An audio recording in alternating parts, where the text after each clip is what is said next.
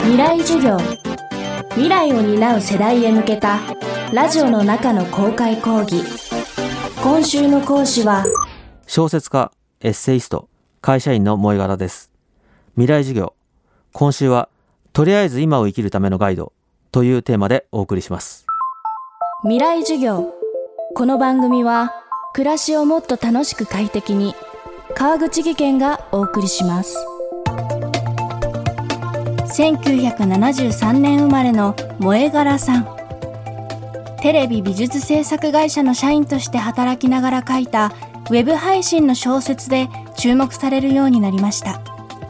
このデビュー作「僕たちはみんな大人になれなかった」は2017年のベストセラーになりこの秋には映画として公開。全世界への配信も決まっています。そんな萌柄さんが今年の夏第2作目となる小説を刊行しました。タイトルはこれはただの夏。未来授業1時間目。テーマはなぜ夏を舞台にしたのか。僕はあの最初の小説もそうなんですけど夏っていうのが僕の中でいつ始まったのかちょっと分かんなくて終わる時明確じゃないですか。でなんかその季節感が物悲しくて僕は小説の装置として夏にしたかったっていうまあ大体夏にしちゃうんですけどそこはなんか始まりが分からず終わりがはっきりしてるってとこですかね。秋から冬っていうのはまだ分かるんですよ。で冬から春っていうのもなんか微笑ましいじゃないですか。で春から夏も無理がないと思うんですけど夏から秋って悲しくないですか？なんかそこで、まあ日々うつうつとしてましてですね。で、なんかそういうような、振り返ると、なんとなくその物悲しさっていうのがそこに集約してるような気がして、まあ中に出てくる人たちの出会いとか別れとかっていうのを描くときに季節として一番いいかなと思いました。今年の夏は特に皆さんうつうつとしてたんじゃないかと思いますね。だからこの小説の舞台としてはコロナ禍の直前の何もなかった夏。まあこれからも同じような夏が来るんだよな。暑いねぐらいの夏なんですけど。まあそれがとんでもなくかけがえがなかったっていうようなことに後で少しだけ設定を変えましたけどそうしたかったっていうのもありますね。まあ僕の知り合いがこれは賛否あると思うんですけどフジロックにまあ仕事で行ったんですよね。で、まあ、僕は2019年、コロナが始まる直前ですよね。2019年のフジロック行ってるんですけど、で、その時のみんなで行った写真とかそういうのも見たりとかすると、まあ大昔みたいな、あの時と今があまりにも違くて、なんか違う世界みたいに見えますね。今は過去のものになってしまった夏ならではの風景。わずか数日間の出来事が40代独身男性の目線で描かれていきます。作者の萌柄さんは登場人物にどんな思いを込めたのでしょうか？主人公は僕の中ではですけどどう捉えられてもいいんですけど最初の作品の「僕たちはみんな大人になれなかった」の主人公だと思っていて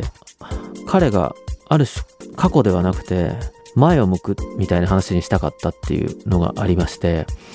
まあ僕自身がすごくそうなんですけど、多くの場合、自分で何かを思って変わるんではなくて、周りの人間たちとか環境によって変わってきたんですよね、僕の人生が。で、まあ彼も、まあこれはただの夏の登場人物たちみたいな人たちに出会って、多少こう角度が変わって季節が変わるみたいに、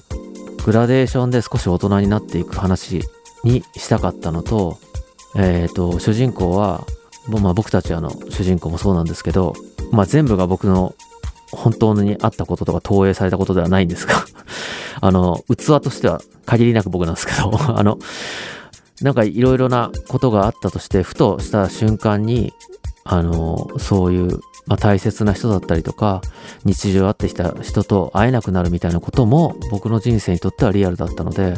そういったことも含めて入れたかったっていう感じかな。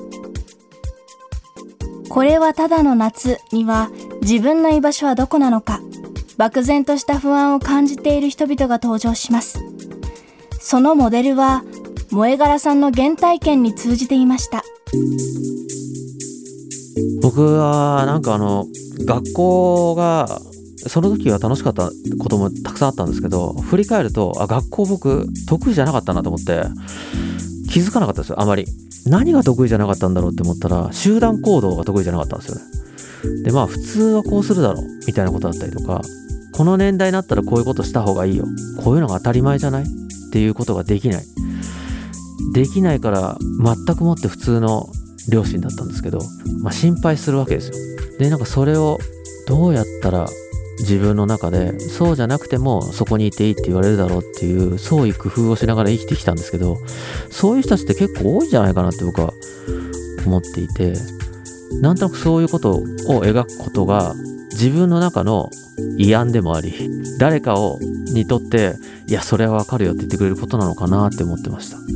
僕はなんかやっぱり学校がよくよく考えてみたら苦手だったみたいによくよく考えないと流されたりするじゃないですか。でまあなんか違和感があったりなんか嫌なんだけどやっちゃうみたいな。でなんかそこがみんなが一回気づいたりするといいと思うんですよね。あ俺苦手だ。で苦手だけどやってるっていうことで、まあ、ちょっと自分を許せるっていうかまあ頑張ってるね。みたいな。でこれが当たり前でなんかちょっとできないじゃなくていやもともと苦手だから。でもまあいろいろ体裁整えるために今ちょっと一発やっとくかみたいな。でそれずっとやらなくていいんですけどそういうこともやってみてなるほどこれは苦手だからずっとは無理。って思ったらそれも一個の進歩だと思うんですよね。でそれでいいんじゃないかと僕は思っていて。まあ僕はなんか多分突き詰めていくとまあそういう普通の人たちがやっていることっていうのは苦手なんですよ。でも基本的には苦手だっていうことを意識しながらやるってことが長続きすることだと思うんですよね。創意工夫するというか。だからまあなんかあんまりそれが当たり前だから僕も合わせなきゃみたいなことじゃなくていや俺苦手なんだけど一応やってみようかぐらいのもう少しポップに臨むみたいなことが 重要かなと。ソースは僕でしかないんですけど 思います。